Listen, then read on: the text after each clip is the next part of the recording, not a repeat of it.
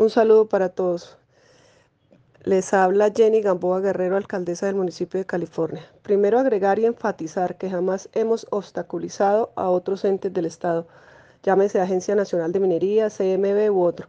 El problema del mercurio no es nuevo, incluso cuando esta sustancia era legal se presentaba la misma situación cuando los títulos legales estaban en manos de californianos. Hoy en día los títulos mineros están en un 99% en manos de la gran multinacional. Estos pequeños mineros son informales o como ustedes lo llaman, ilegales. Esta misma eh, normatividad colombiana los ha llevado a tipificarlos como ilegales. Y yo como alcaldesa municipal soy consciente de la realidad del territorio.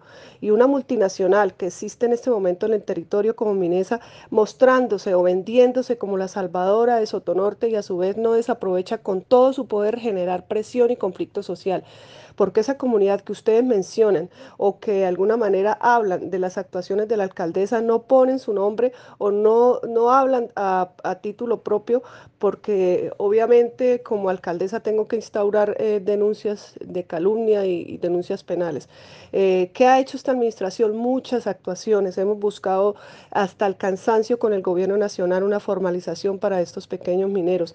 Hemos hecho en compañía de, de la misma CMB, de la misma acueducto, limpiezas, eh, tratando de proteger este páramo. Estas, eh, estas situaciones las hemos eh, reiterado en varias ocasiones ante el gobierno nacional. Hemos hablado en el proceso de la delimitación la oportunidad que tienen estos pequeños mineros de empezar a hacer procesos de formalización y tecnificación de la pequeña minería.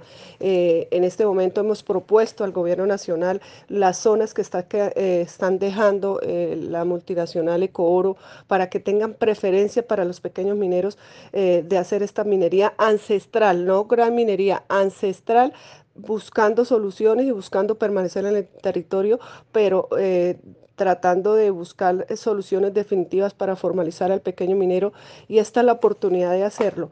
En las zonas que, precisamente les estoy contando que dejó Ecooro, que haya una preferencia para los pequeños mineros y así ellos puedan tecnificar esa minería ancestral ayudando a conservar el páramo y evitando, evitando, soy enfática, evitando que la multinacional que en este momento está en el territorio explote y le haga ese daño a gran escala a nuestro páramo.